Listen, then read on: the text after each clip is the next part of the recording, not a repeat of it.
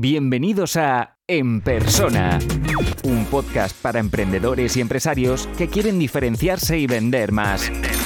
Recuerda que puedes recibir todos los recursos gratis suscribiéndote a la lista de correo en enpersona.com. Enpersona.com. Siempre comento que para saber si algo ha tenido éxito o no, hay que medir las cosas, ¿no? Por suerte, eh, estamos hablando de una herramienta tecnológica que nos ofrece a veces datos, pero sobre todo creo que es importante encontrar el para qué tenemos una newsletter o cuál es nuestro objetivo.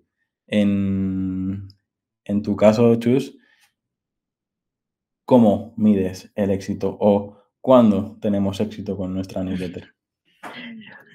Vale, ahora entra el pito de... Depende, eh, a ver, al final, ¿yo cómo mido el éxito? Pues si soy una consultora eh, especializada en newsletter, obviamente em, en base a los clientes que me entren gracias a, ese canal, ¿no? A, la newsletter que, mm, que envío. Pero, por ponerte mi caso para, para llevarlo a, un caso práctico, yo no solo eh, vendo mi tiempo ¿no? con consultoría, sino que tengo distintos productos, pues un curso de creación de newsletter, una membresía, etcétera.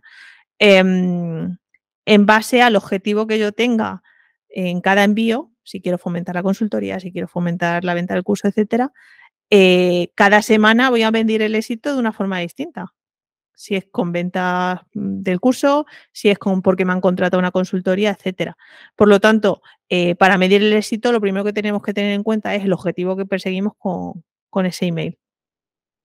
Muchas veces pensamos que el éxito directo es una venta, pero no, tiene por qué ser siempre así. A lo mejor em, eh, nos hemos puesto como objetivo que la gente nos responda al email para, bueno, pues proponerme, proponernos nuevos temas, em, participar a lo mejor en el desarrollo de un nuevo producto, ¿vale? Hay empresas que utilizan la newsletter para captar beta testers para nuevos productos. Joroba, qué mejor que sacar los beta testers de gente que ya te ha comprado y que conoce tu marca, etcétera, ¿no? Entonces, ese podría ser el, el objetivo de esa newsletter y por lo tanto el éxito será la gente que responda y que se apunta a ese programa de, de, probar el nuevo, el nuevo producto, ¿no? Y, y, también hay gente que dice que el éxito se mide con cuanta más gente se apunte a la lista, mejor. Y aquí eh, volvemos a las ecométricas. Hombre, cuantas más gente mejor, pero si es gente random que nunca te va a comprar, que nunca va a ser tu cliente, etcétera, al final probablemente esté perdiendo el sentido el objetivo por el que has hecho. Suele pasar con en el boom del, del lead magnet, ¿no? Que a veces te curras un lead magnet súper bueno mm. y, entra un montón de gente simplemente para quedarse el lead magnet y, luego pues no, ya no hay más eh, relación porque se, se, quitan o simplemente están ahí como suscriptores uh, zombies, ¿no? Sí. Yo es que quiero hacer hincapié en esto porque a veces he hablado con clientes de, no, nosotros tenemos 8.000 eh, correos y que, han aceptado todo y que, se le puede enviar, ¿no? Pero claro, también ocurre que cualquier herramienta, que podríamos hablar también de herramientas o podrías mencionar alguna, cuanto más suscriptores tienes, mm, más te cobran, ¿no? y claro, tú para enviar una, un mail corporativo, estar pagando 400 euros al mes o 300 euros al mes, eh, por mucho que las cosas en la empresa te vayan bien, al final, al final es tirar, el dinero, ¿no? Por tanto, yo siempre apuesto de, de que a veces con una lista de 300 o 500 empresarios, al menos en mi caso, que yo me dedico al B2B y trabajo con, con pymes, o sea, de a mí que, de, qué me sirve tener en una empresa el correo de la administrativa, del comercial, del gerente, del de marketing, de no sé qué y tal, y que todo el mundo reciba lo mismo, si, si al final quien va a tomar las decisiones y quien quiero que me lea es, solo un correo, ¿no? No sé, hay muchas preguntas que te podría hacer, pero si quieres vamos a, esta parte de, de, qué KPIs tener en cuenta y, qué herramientas eh, recomiendas para, tener este control? Bueno, empiezo por la segunda. La herramienta al final, eh, las propias métricas que te den la herramienta de mail marketing que use, es decir, pues la, tasa de apertura, que al final es de todos los emails que has enviado, qué porcentaje te ha abierto. Eso también te, es una métrica significativa, es decir, de, porque te, da la temperatura de lo que interesa tu email. Eh, se dice que en email marketing un 30% es un valor súper bueno en email marketing un poco más de, B2B. Eh, pero sin embargo, yo que me dedico un poco más a, esta parte de newsletters independientes o más de autor, eh, lo normal es un 60%. Eh, fíjate que, mm, que, si tú tienes una empresa y te abre un 30%, hay un 70% que te ha dejado de abrir por algún motivo. Joroba, en vez de gastarte dinero en enviar a esa gente que no te abre, porque no hacen una lista o una limpieza, ¿no? Pasas el polvito por, tu lista y pregunta de si ya no es que no te interesa mi producto, cómo puedo mejorar o reactivar esos inactivos, ¿no? Em, eso por un lado, las ventas directas, que esto, bueno, pues eh, si conectas tu, eh, tu CRM o tu Analytics con la web, eh, con tu herramienta de email marketing también puedes medir, ¿no? Traquear directamente que de una campaña eh, las ventas directas que, obtienes gracias a, esa, a ese email que has enviado. Por lo tanto, eso también, si, tu objetivo con la newsletter es pues, conseguir ventas, em, esa herramienta te, te lo va a reportar. Y luego al final, lo que decía de respuestas, ¿no? Que es una métrica que es así muy, mm, bueno, pues que no, Em, es muy manual, porque al final la respuesta solo va a leer la, persona que tenga acceso a, ese correo que envía la newsletter. Pero yo creo que es una métrica que pasa muy desapercibida y que no todas las empresas consiguen entablar esa conversación con los clientes y, mm, se debería fomentar un poco más.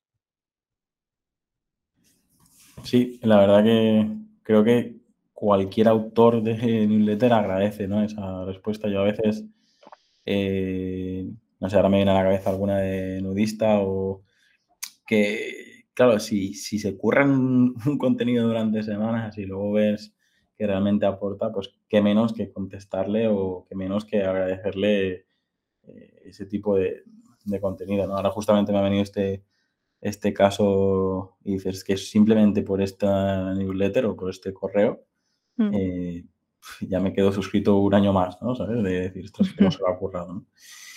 Porque también podríamos hablar de eso, ¿no? De que las newsletters, estamos hablando de newsletters como canal gratuito y tal, pero eh, tú también tienes eh, experiencia en, trabajar la newsletter como, como, un canal de pago, como si fuera un servicio o un producto recurrente que también ofreces, ¿no? O sea, no sé si, puedes hablar un poco, que no te lo había anticipado, pero bueno, supongo que tienes experiencia de sobre para responder.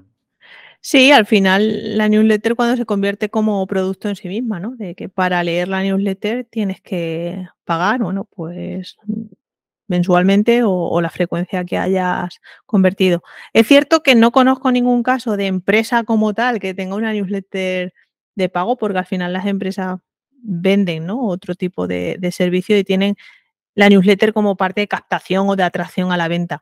Eh, la newsletter de pago yo creo que se ven sobre todo en esta nueva em, economía de los creadores que, estamos viviendo también, ¿no?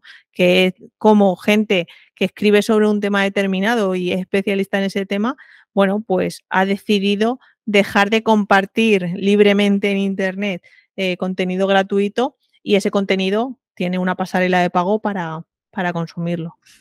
Para mí, creo que todavía no ha llegado, pero si pongo como ejemplo el típico jardinero, el típico fontanero, creo que para cualquier pyme, si, si quiere diversificar ingresos y quiere tener esa nueva fuente de ingresos sin que tenga que cambiar tiempo por dinero, a mí, te digo, o sea, yo justo aquí cerca tengo una tienda de jardín, ¿no?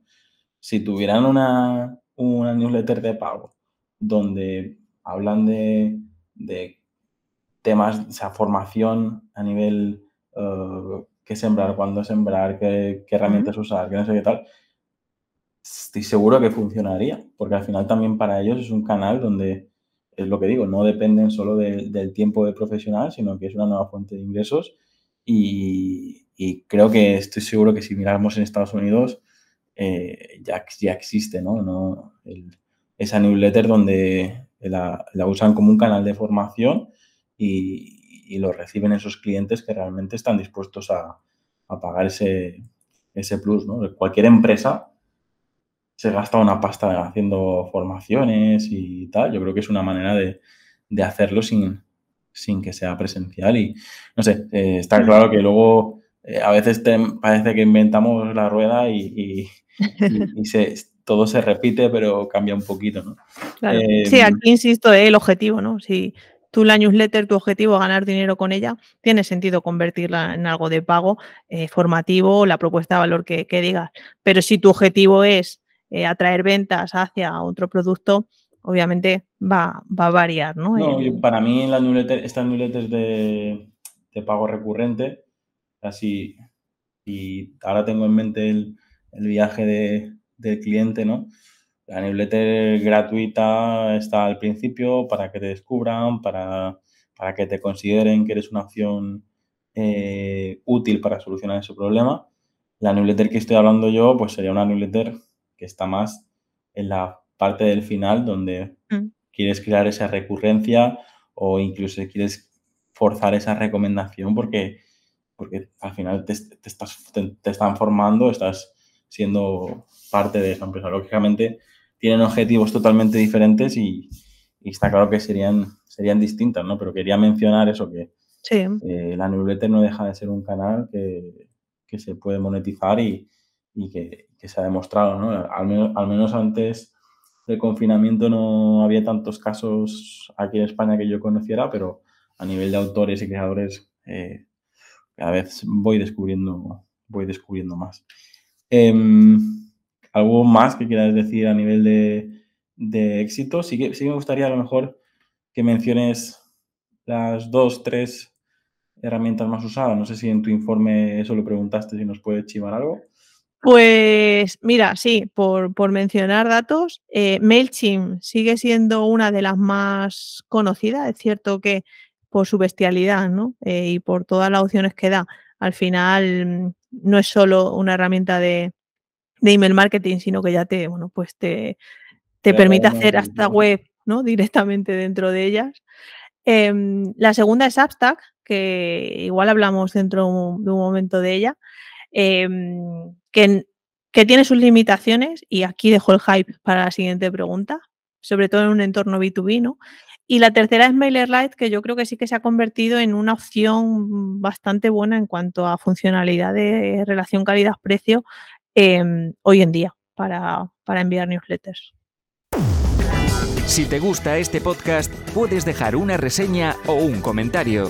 Es la mejor forma de ayudar para crecer y llegar a más gente. Suscríbete en Apple Podcast, iBox, Spotify o YouTube para no perderte los siguientes episodios.